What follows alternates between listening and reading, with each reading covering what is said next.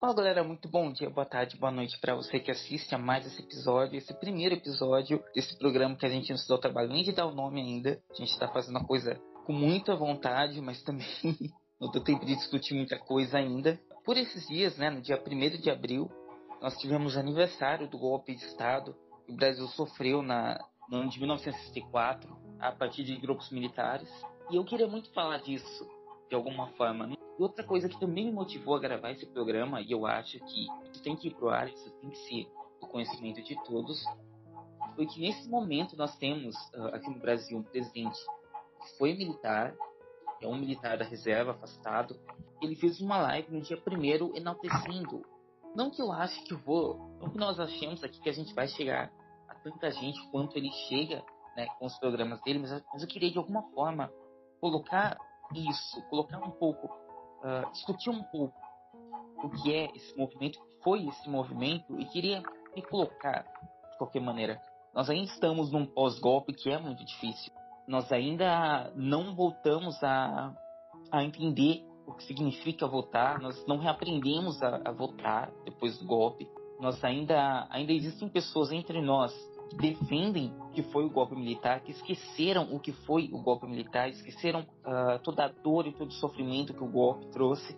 E isso mostra que nós não nos recuperamos totalmente. Talvez, bem, talvez nunca chegue o dia que a gente se recupere totalmente. Mas isso mostra que a gente não está nem perto de conseguir passar panos nisso, digamos assim.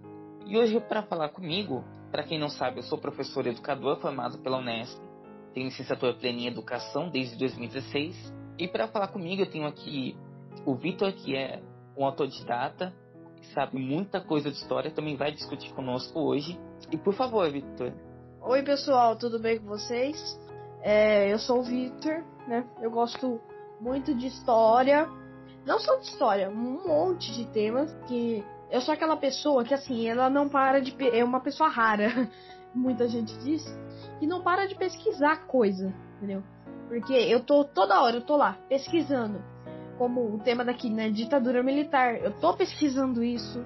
É, tem hora que eu tô lá procurando de aviação, tô procurando lá é, resultados do relatório do, de acidente do Boeing 737 MAX, entendeu? Então, é, eu gosto muito de, de história e de, de muitos outros temas também. Mas história é um dos negócios que eu mais gosto. Principalmente é, história do Brasil, é, Segunda Guerra Mundial e Guerra Fria. São os temas históricos que eu mais amo. E na história do Brasil, se for ver a que eu mais gosto, seria esse tempo aí da ditadura militar. Não que eu goste da ditadura militar nem nada, longe disso. É que, de um ponto de vista histórico, a ditadura militar foi um período é, foi um período meio foda, né? A ditadura militar, em termos históricos. Porque foi uma enorme bagunça. É, um mandava num lado, outro mandava no outro. Tinha massacre, né? Matando, destruindo prédio da União Nacional dos Estudantes. E é, impondo regras. Né, que não podia ter liberdade de imprensa. E os caras ainda falando, não, isso daqui é uma democracia, né? Então, do ponto de vista histórico, a ditadura militar é um bagulho bem, é, bem louco, vamos falar assim.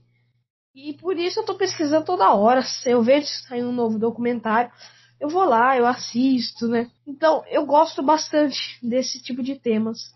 E assim, a gente precisa aprender é, a história, principalmente a história do Brasil, nas escolas, que a gente não tá aprendendo hoje em dia assim, é, eu acho que todos os períodos históricos eles são importantes de a gente passar por eles. Não existe um que é menos importante. Mas com certeza esses momentos de conflitos, como é o caso uh, da história de Hitler, como é o caso da Segunda Guerra Mundial, da Primeira Guerra Mundial, da ditadura militar, da Guerra Fria, que por sinal uh, foi mais ou menos o mesmo período, né? A Guerra Fria interferiu muito aqui na ditadura militar que nós vamos falar hoje. Eu acho que esses períodos de conflito são os que mais uh, nos ensinam, né? Que nós deveríamos ser, o que, que nós podemos aprender a ser dali para frente, né? Tipo, Getúlio Vargas, de certa forma, na minha opinião também, meio que influenciou um pouco a ditadura. Porque se for ver o Estado Novo sob o comando de Getúlio Vargas, era meio que ele querendo mandar em tudo. E na ditadura, os militares mandavam em tudo. O povo não tinha direito a merda nenhuma. Você podia lá votar, talvez, para prefeito, deputado, senador, só, entendeu? Porque você não podia votar para governador, você não podia votar para presidente, você não podia falar, não, esse governo aqui é um lixo e tem que acabar. Você não podia falar isso, porque senão os militares apareciam na tua casa, sequestravam, colocavam você no pau de arara e ninguém nunca mais viu você, entendeu? Aí você ia assim, aparecer. No começo, sim, a gente votava nos prefeitos. Chegou um momento, se eu não me engano, foi na fase mais repressiva da ditadura militar, que foi no, não sei se foi o segundo ou terceiro governo, se foi o terceiro, da ditadura militar, que foi do general Garrastazu Médici. Uh, chegou um dado momento que os governadores escolhiam os prefeitos. Então você tinha ali os prefeitos escolhidos pelos governadores, que por sua vez eram escolhidos pelos militares. Não tinha mais o que fazer, não tinha para onde correr. Naquele momento ali é que o país estava ganho para eles, né? Eu queria colocar duas coisas uh, claras aqui sobre esse podcast. O primeiro é que nós não temos lado político. Ninguém está dizendo que uh, os comunistas eram heróis e ninguém vai falar que os militares eram heróis também. A gente quer se ater aqui aos fatos comprovados do que aconteceu na época, tá? Independente de do que grupo político de fulano, de ciclano fale. O nosso compromisso aqui é com a verdade histórica. Queria colocar esse primeiro ponto. A segunda coisa que nós queremos falar, principalmente, uh, o nosso foco aqui, é dos desdobramentos desse período uh, para os dias de hoje, para o momento político atual que nós estamos vivendo. Uh, existem muitos podcasts que têm esse destino de, de reproduzir, de resumir o que foi esse período. Uh, existem várias leituras que eu quero colocar também uh, junto com esse podcast, vários links de livros, inclusive sobre o projeto Brasil Nunca Mais, que traz a verdade à tona sobre o que aconteceu nesse período. Uh, mas em princípio o que a gente quer aqui é discutir os desdobramentos desse período, o que restou desse período e o que, que a gente pode aprender para hoje. Tá? E Vitor, eu queria te perguntar, para dar prosseguimento aqui, na sua visão, por que mesmo depois de um movimento tão forte, tão difícil como esse, nós ainda, ainda existem pessoas, ainda existem grupos, uma boa parte do Brasil inclusive, que ainda assim uh, está disposta a eleger um militar em torno, digamos assim, dos mesmos medos que os militares tinham na época, em torno da, daquela, dessa mesma conversa da, de uma ameaça comunista, de um novo levante comunista, por que, que ainda, depois de tudo isso, depois que a gente viu o muito pior pode vir de outros lados, por que, que ainda a ameaça comunista, a ameaça de levante comunista ainda pode, ainda inflama as pessoas, digamos assim. Por que, que nós ainda temos medo disso ao ponto de continuar arriscando a outro movimento como esse? Então, Marcel, na minha opinião, assim, é primeiro, esse mundo do jeito que está agora não está preparado para um comunismo, não está. E não é esse comunismo que foi aplicado na União Soviética, na China, em Cuba. Não, esse daí não é o verdadeiro comunismo. Sempre que alguém pega e fala, ah, comunista ir pra Cuba, eu sempre pego e falo, eu explico isso. O comunismo não é nem comunismo que é aplicado na União Soviética e tudo. O próprio nome da União Soviética dizia União das Repúblicas Socialistas Soviética. Mas é que aquilo pra você lá ter é... comunismo em si, você não poderia ter Estado, né? Começa por aí. Essa Exato, é uma coisa que não... a gente não entende, né? não se tem Estado, não se tem dinheiro. Seria tipo meio que um Star Trek. Por favor, não pensem que Star Trek é comunista, pelo amor de Deus. Tá? Eu só quis usar exemplo de comparação. Que Star Trek não tem um Estado, não tem dinheiro, é meio que, pelo menos dentro da federação, todo mundo se ajuda. Seria mais ou menos isso, comunismo. Só um exemplo. Então, aí voltando ao assunto, para você chegar no comunismo, você tem que passar por duas etapas antes, que é o capitalismo que aparece que é o que é o mundo que a gente vive hoje, né? Tudo pelo dinheiro. Você quer ficar rico, você quer dinheiro, quer petróleo.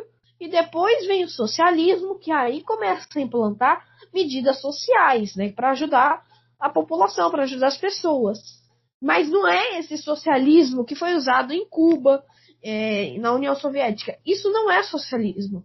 Porque eles pegaram o que foi escrito na teoria e simplesmente mudaram para o bem deles, entendeu? Porque no socialismo você não prende pessoas porque elas acham que o seu governo é ruim. Não, socialismo você ouve a opinião delas se boa, entendeu? Tenta mudar ali, sei lá. Mas é assim, você não prende pessoas, você não leva para campo de trabalho forçado, você não deixa o país fechado para mídia social, você não deixa que ninguém saiba como está dentro do seu país, você não usa o exército para matar milhões, como aconteceu na China, né, com o governo animal Tse-tung lá no, no grande salto para frente, que foi tudo para baixo. Isso não é socialismo, isso não é comunismo. No comunismo, no, na última etapa, né, você não tem Estado controlando, o povo teria já ciência de que eles mesmos se controlam, teria eles mesmos imporiam limites sobre eles, não teria dinheiro, todo mundo ali se ajudaria, entendeu?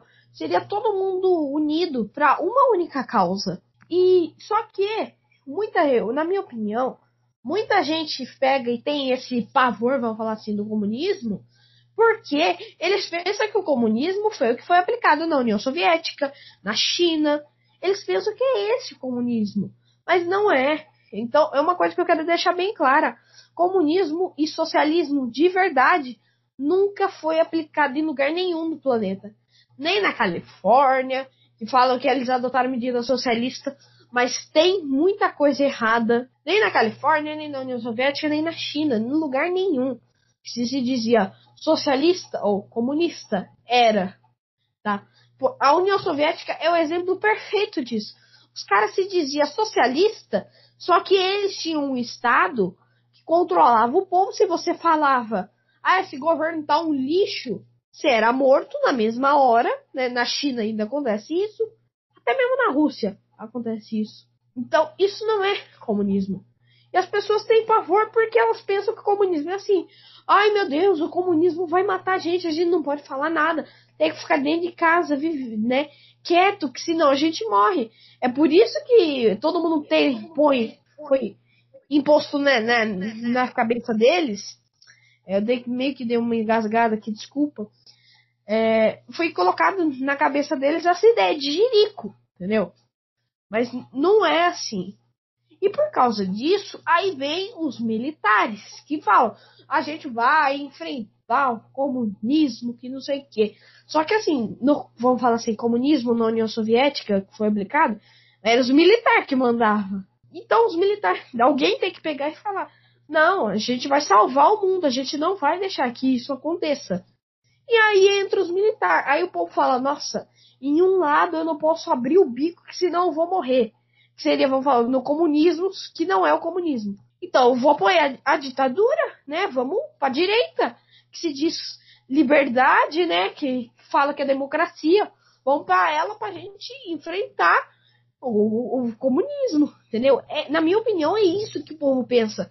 É por isso que teve o golpe da, da ditadura. E não só isso. No exemplo da ditadura militar aqui no Brasil, os militares também pensaram, pô, é nós no poder, né? Foram lá e falaram, não, beleza, para nós mandar, vamos mandar. Foram lá e deram o golpe. Tudo porque João Goulart, que era o presidente do Brasil depois que o Jânio Quadros renunciou, até hoje não sabe por que ele levou o segredo pro túmulo. Ele foi, o Jânio Quadros renunciou, João Goulart quase não assumiu, porque os militares também tentaram interferir, mas no final deu certo, João Goulart assumiu. Aí ele começou a aplicar algumas leis ali, né, reforma agrária, alguma coisa do tipo para deixar a terra na mão do povo. Um parênteses rapidinho, sobre um parênteses rapidinho no que você está falando, é, quando o Jânio Quadros renunciou, ele escreveu uma carta sobre essa renúncia, onde ele fala que forças maiores o obrigaram a se afastar. Isso já dá a entender que houve uma pressão de algum lugar para que isso acontecesse. E que provavelmente, mas aí né, a gente pensando, né, provavelmente são os militares, porque foi uma hora muito boa isso aconteceu para eles. Porque o Jânio sai, o Goulart tá em viagem à China. É o momento perfeito para os militares falarem, como eles falaram, que o lugar tá vago, que a presidência tá vaga. Exato. Não, e pegar aí, o João Goulart tava na China, né? Esse também foi um grande motivo pro povo falar, ah, comunista, porque naquela época você ia pra China, você ia pra União Soviética, você era comunista, né? Naquela época eles pensavam assim. Então foi, o Jânio Quadros renunciou, ele não deu muita explicação por que ele renunciou. A gente elabora teorias, mas infelizmente ele levou o segredo pro túmulo. Entrou o João Goulart, que começou a ter, fazer ali algumas reformas para colocar terra na mão do povo possivelmente Possivelmente não. Isso daí, colocar terra no povo, é um negócio comunista, entendeu? Só que, gente, é, no Brasil, naquela época até hoje, tem muita terra na mão de pouca gente. É igual dinheiro. Tem muito dinheiro na mão de pouca gente e pouco dinheiro na mão de muita gente. A, na terra é a mesma coisa. Os ricos controlam tudo e tem gente que não, não tem um lugar para morar. É o que acontece lá em São Paulo. Tem mais lugar vazio do que gente morando na rua. Então, dava para pegar e ali desocupar esses lugares e ir lá e fazer moradia. Né? Mas para que fazer, né? Então, ele começou a implantar essas medidas, todo mundo começou a chamar ele de comunista. Lembrando que era no meio da Guerra Fria, então, se você era comunista, você tinha os Estados Unidos e seus aliados, Reino Unido, França, é, e outros países como inimigo, né? Então, todo mundo começou a ver o Jânio Quadros, o Jânio Quadros não, o João Goulart como comunista.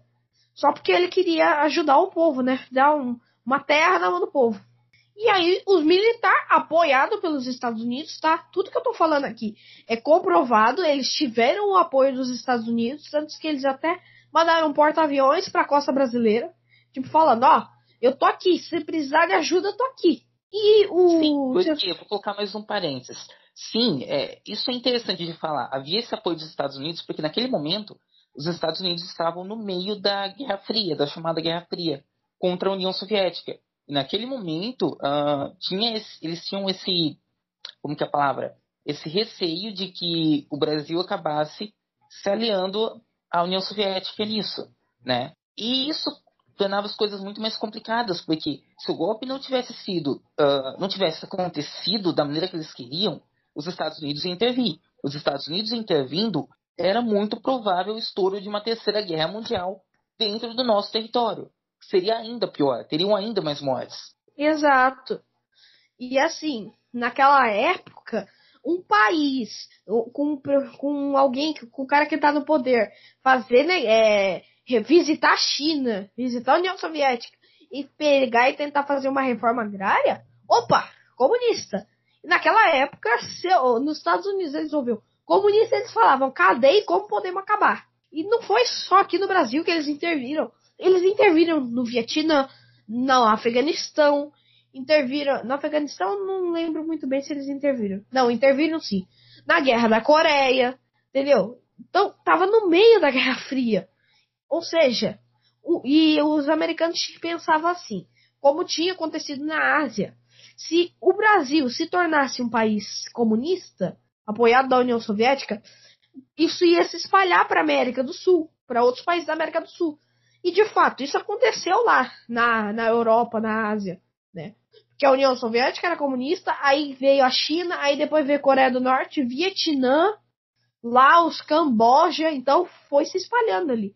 Então, se o Brasil tivesse sido é, comunista, ia se espalhar para o resto da América do Sul com toda certeza, né, para outros países. No Chile, eu acho que não seria muito bem aceito, porque lá eles são bem barra pesada com jeito que eles pensam ser comunistas. E foi o Jânio, o, o, eu confundo os nomes, desculpa, gente. O João Goulart foi fazendo a reforma e um dia, acho que, se eu não me engano, ele estava em visita aqui no, no Rio Grande, aqui não, lá no Rio Grande do Sul e os militares decidiram dar o golpe. Né? Tanto que tem até uma história engraçada. Dizendo que a cadeira estava vaga, aquela história de novo. Exato. Né? Deixa eu uh, organizar rapidinho. É que assim, em 61, 1961, aconteceu essa viagem à China que nós falamos antes, que foi uma primeira tentativa de golpe de Estado. E na primeira vez, os militares tentaram dizer que ah, o lugar estava vago, porque o, o João Goulart não estava, e tentaram colocar o Ranieri Mazzilli na presidência. Só que, nesse momento, uh, o Leonel Brizola se juntou a vários meios de comunicação, uh, como, por exemplo, não sei se o Correio da Manhã estava, eu sei que a Rádio Marinque Veiga estava, que é uma das rádios mais poderosas do país na época, e eles denunciaram o negócio todo.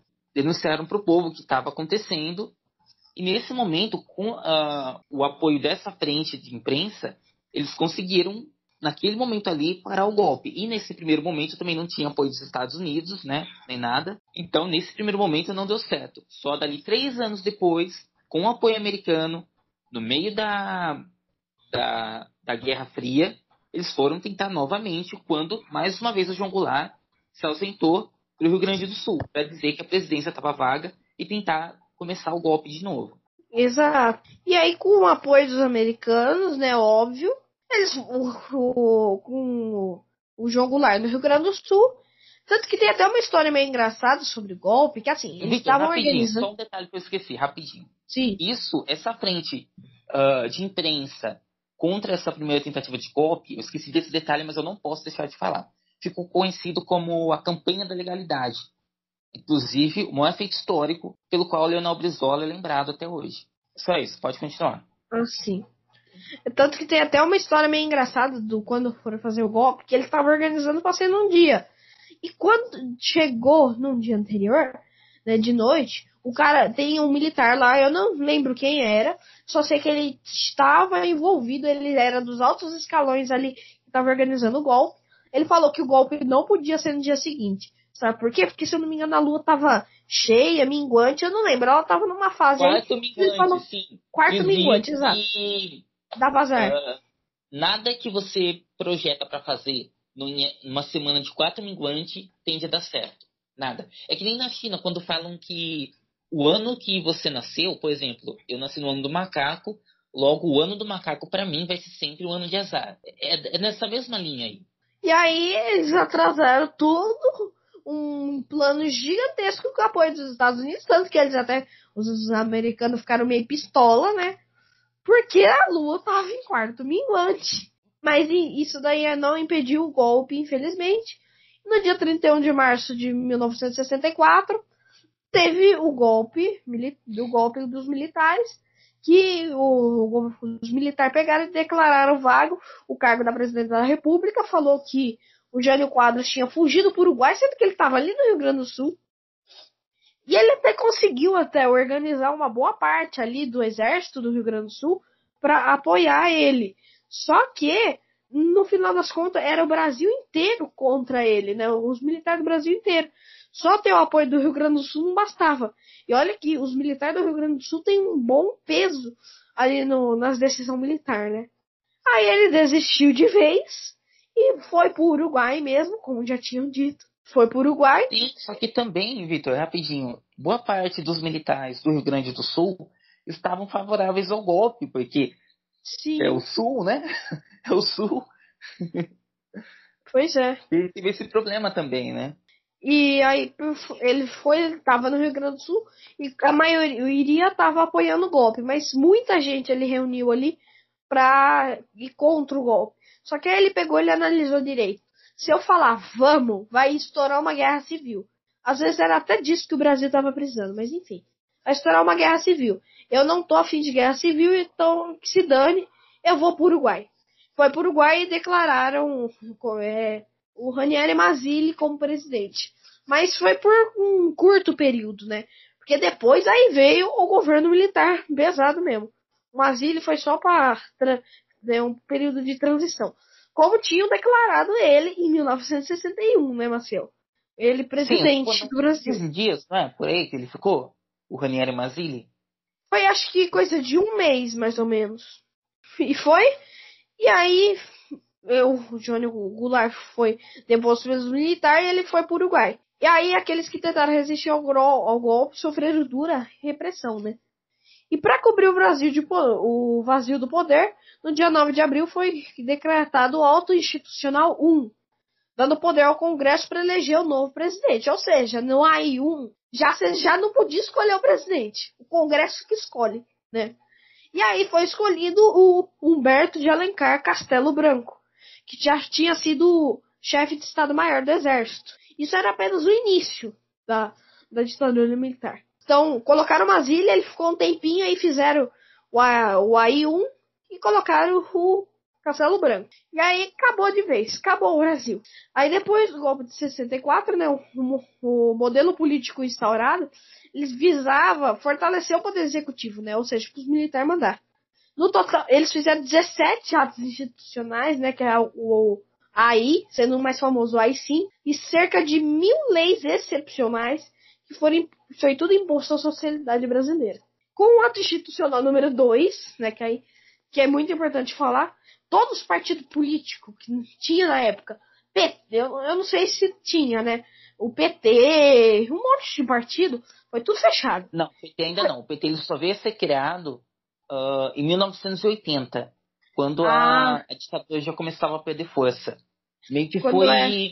Como que é a palavra? Foi um dos atos de resistência da, de grupos de esquerda. E aí veio o ato institucional 2 e eles, todos os partidos foram fechados e foi adotado o bipartidarismo. Coincidência, bipartidarismo e no mundo era bipolar, né? O mundo era bipolar. Era os Estados Unidos e a União Soviética. Era bipolar? Era uma coisa do tipo, se eu errei a palavra, tá? E com esse ato ficaram dois partidos. A Aliança Renovadora Nacional, que era a Arena, que era dos militares, e o Movimento Democrático Brasileiro, que um tempo depois se tornou Partido Movimento Democrático Brasileiro, né, o PMDB, e agora voltou a ser MDB de novo, que representava a oposição. Gente, eu meio que dei risada agora, porque assim, eles criaram um partido com oposição, só que eles mandavam naquilo ali. Entendeu? Então eles faziam de tudo para atrapalhar a, vamos falar assim, oposição. Não tinha oposição, eles que mandavam. Né? E na hora que o partido deles começou a perder entre os governadores. Eles apertaram eles mais o cerco. Apertaram mais o cerco, criaram mais um ato institucional para que a eleição dos governadores também fosse indireta. Exato. E aí depois daquilo que eu falei mais cedo, uh, de que os prefeitos seriam escolhidos pelos governadores.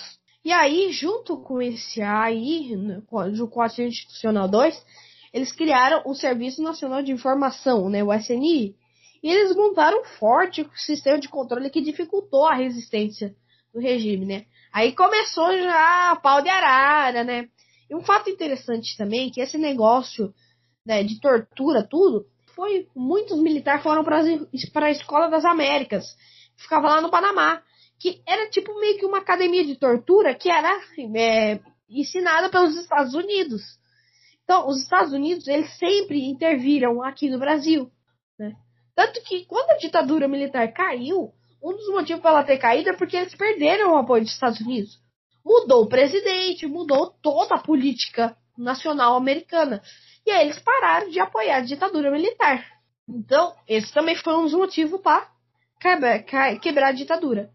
Mas quando a ditadura começou, os americanos deram apoio, trouxeram porta-avião e deixaram aqui na costa. O SNI também foi ele foi, era chefiado pelo general Golbery do Couto e Silva, é parecido com Costa e Silva, né? E esse órgão investigava todo mundo que era suspeito de conspirar contra o regime, desde empresário até estudante, né? Porque assim, os estudantes, né, a União Nacional dos Estudantes apoiava o Goulart. Então eles começaram a se opor ao governo. E o SNI ficava lá espionando, vendo, e depois eles mandavam os militares lá para fazer o serviço sujo. Só que, em termos econômicos, a ditadura começou, começou até que melhorar em termos econômicos, né? Eles foram recuperando a credibilidade do Brasil junto com o capital estrangeiro. Aí foram tomar várias medidas, como contenção dos salários e dos direitos trabalhistas, ou seja, eles pararam por ali. Então, eles melhoraram a economia, só que a um custo de você não pode ter mais direito trabalhista. Aumento da tarifa do serviço público, ou seja, aumentou o imposto, né? restrição ao crédito, corte das despesas do governo, diminuição da inflação que estava em torno de 90% ao ano. Esse foi algum dos atos, né? A única coisa boa que acho que a ditadura fez foi que melhorou um pouco a economia do Brasil. Só, mas melhorou assim na costa na, é, na costa do povão, né? Que estava sendo assim, massacrado. Melhorou uh, para quem, né? Preciso ver para quem, eu digo. Para quem? Na época, Exato por mais que nós tivéssemos mais dinheiro entrando, isso nunca chegou para o povo. Esse uh, o poder de compra nunca veio ao povo. O Castelo Branco ele dizia na época que é, pre é preciso, era uma, era, era uma desculpa, né, deles na verdade, de que era preciso primeiro fazer crescer o bolo para depois dividir, né? Era meio que uma desculpa dele para explicar por que o Brasil está indo de vento em popa economicamente. E vamos deixar claro que essa reabertura política ela não durou por muito tempo. Uh, então era uma desculpa para que, mesmo o Brasil crescendo economicamente, o poder de, de, compra do povo não ia aumentar. Porque, como a gente sabe, no capitalismo é necessário que haja corrupção. O capitalismo ele, ele infla a, a desigualdade social. Eu falei corrupção, né? Porque no capitalismo é necessário que haja desigualdade social. O capitalismo ele depende da desigualdade social para funcionar. Só que além de tudo essas medidas econômicas, né, a única coisa que melhorava pro Brasil era a aparência lá fora, né? Porque aqui dentro continuava um lixo. Até piorava, né? Só que assim, mesmo com tudo essas medidas sendo formadas, tinha muita discordância entre os militares. É, desculpa pelo barulho aqui atrás, tá? Tinha muita discordância, os caras ficavam brigando entre eles, né? O grupo mais radical, que era conhecido como a linha dura, né, dos militares, eles pressionavam o Castelo Branco, que era um pouco mais suave, né? Quando o Castelo Branco assumiu, ele falou que não ia durar muito, só ia durar ali alguns meses para arrumar o país. Não, não deu certo. E o Castelo Branco era da linha mais suave, né? Vamos, vamos não vamos pegar pesado, né? E eles pressionavam o grupo dele para que não, eles não admitissem atitude de insatisfação, né? não deixasse o povo reclamar. E afastasse os civis, os civis do núcleo de decisão política, ou seja, afastar o povo das decisões aqui no Brasil. E essas divergências, elas influenciaram os militares na escolha do novo general presidente, que todo presidente, se não me engano, era general. Aí no dia 15 de março de 67, assumiu o, assumiu o general Arthur da Costa e Silva, que foi um péssimo presidente. Ele fez muita merda. O Médici, do ponto de vista de morte, o Médici foi o pior governo aqui do, da ditadura. Ele foi o que, no governo dele, foi o que mais morreu e desapareceu, gente, torturado. Tanto se eu não me engano, foi no governo Médici que a Dilma foi torturada, né? A Dilma Rousseff. Mas enfim. Aí o, o Costa e Silva assumiu que ele era ligado à linha dura, né? E aí, junto com ele, veio a nova Constituição de 67, que foi aprovada pelo Congresso. Os atos institucionais promulgados durante o governo do Castelo Branco, né? E Arthur da, e o Costa e Silva, a prática acabaram com o Estado de Direito e as instituições democráticas no país. Ou seja, eles fizeram os, aí, né, o ato institucional acabou com a democracia. Dane-se o povo, a gente que manda e que se foda. Apesar de toda essa repressão, o novo presidente ele teve bastante dificuldade, que aí formou a frente ampla para fazer oposição ao governo. E aí teve como líder, né, o jornalista Carlos Lacerda e até mesmo ex-presidente Juscelino Kubitschek. Ele era oposição. Engraçado que o Kubitschek não fez um bom governo e ele era meio ligado aos militares. Mas enfim. E aí a sociedade também começou a, a a resistir, né? Porque eles falaram, pô, a gente não pode fazer nada, tá errado isso, né? Muita gente também, eles começaram a sair do Brasil. Falaram, isso daqui não vai prestar, então vamos embora. Então, a sociedade começou a reagir contra as arbitrari arbitrariedades do governo. E um exemplo se dava no mundo das artes. Em 65 foi encenada a peça Liberdade Liberdade do Milo Fernandes e Flávio Rangel. Milo Fernandes, sim. Milo Fernandes, desculpa o erro aqui e criticava o governo. Os festivais de música brasileira também foram é, um bagulho muito para reprimir a ditadura. Porque naquela época você não podia fazer uma música lá falando muito, alguma coisa. Tinha que passar por, é, por uma revista, vamos falar assim, né? Tinha que passar ali por um negócio que analisasse a música. Se desse Existia certo, na época o chamado Departamento de Censura do governo que Sim. revisava tudo que saísse de do mundo artístico, não só músicas, né? No mundo ah, artístico, no mundo época, jornalístico? Sim, também nessa época haviam grupos de grupos paramilitares que não se identificavam como militares, né? De caças comunistas que também também iam atrás dessas pessoas, também torturavam, também pegavam essas pessoas, só que uh, extraoficialmente, digamos assim, né? Um desses grupos Sim. militares, isso foi dito numa revista da época, mas ele nega isso até hoje, um desses grupos militares, quem fazia parte, era o jornalista que hoje está na Band. Uma vez que eu ouvi falar dele, ele estava na Band pelo menos, que é o Boris Kazoy. O Boris Kazoy, é, acho que já processou a revista, mas, né? O Boris Kazoy, se eu não me engano, ele tá na Rede TV agora. Foi pra Rede TV? Se eu não me engano, sim, porque eu lembro que no início do ano passado ele estava apresentando a Rede TV News. Ah, sim, então desculpem, falha minha. Ah, mas ele já foi pra Band, se eu não me engano, ele tava. Teve uma época que ele participou do, do SBT, né? Que ele tava no, no SBT. Ah, agora ele tá na Gazeta. Ele foi demitido da Rede TV, acho que deu briga lá. Eu sei que ele também já passou pela TV Cultura, né?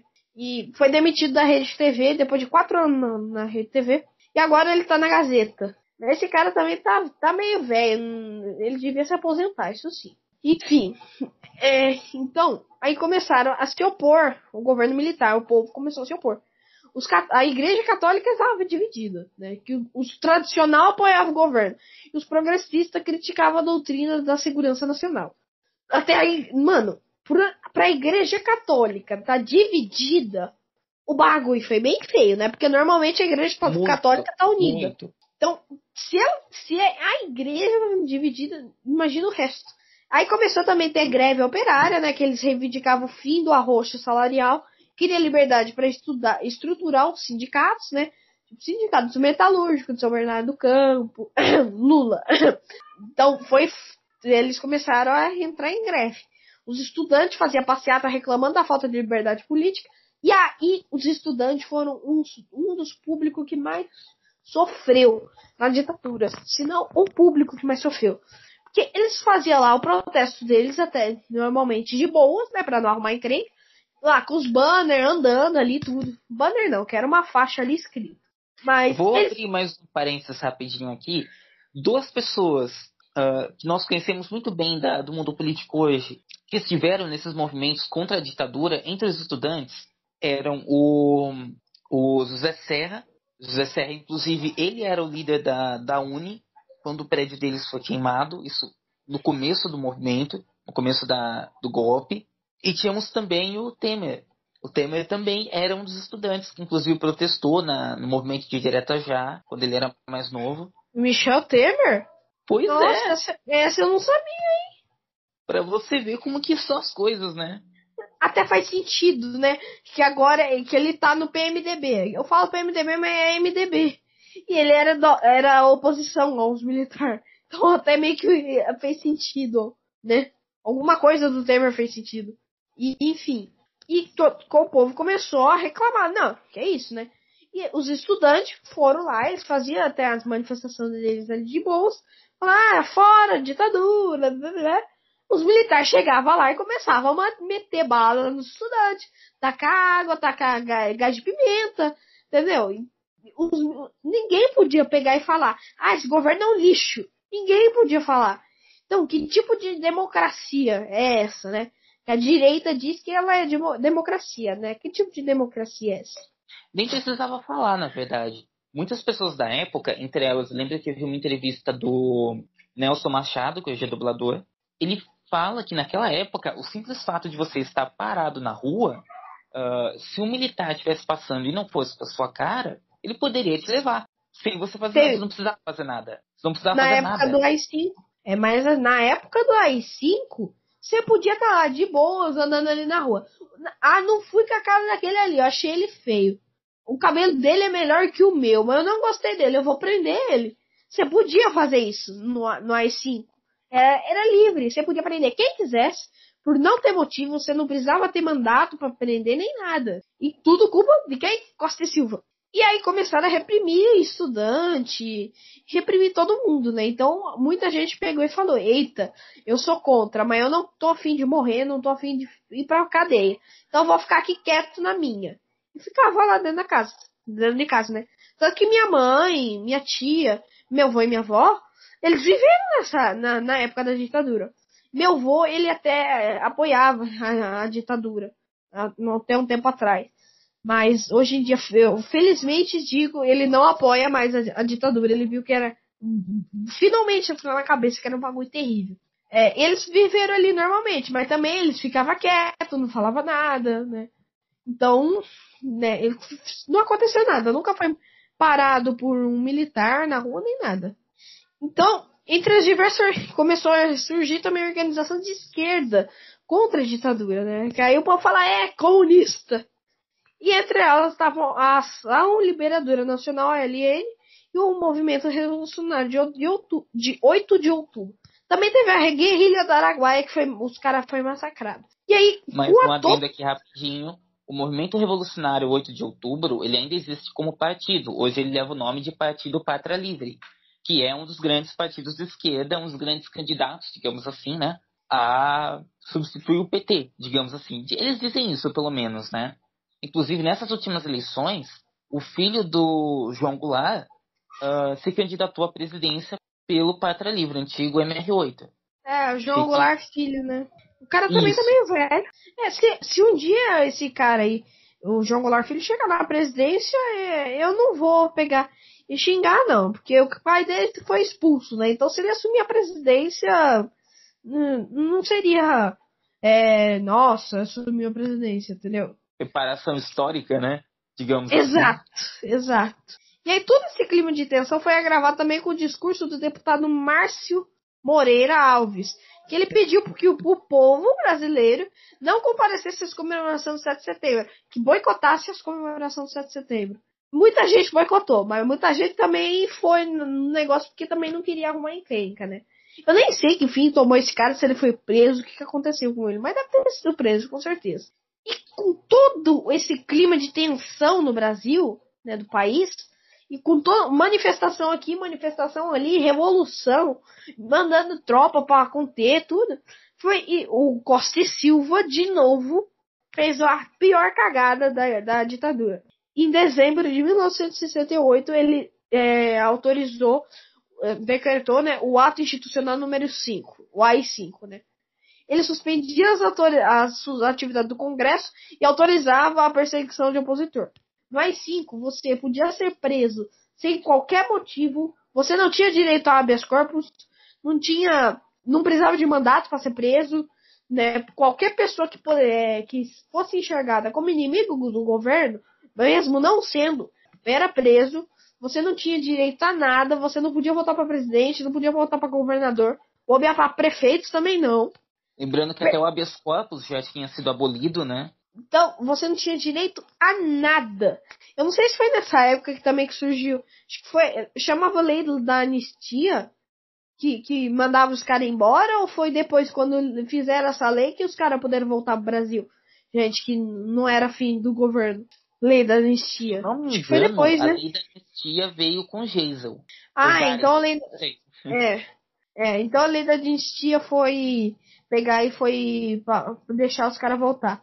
Porque nessa época veio o AI-5, aí o povo, muita gente contra o governo, mas que tinha dinheiro, pegou e falou: é, eu que não vou ficar aqui, eu vou embora, vão querer me matar. E foram lá. Só que aí foram Europa, né?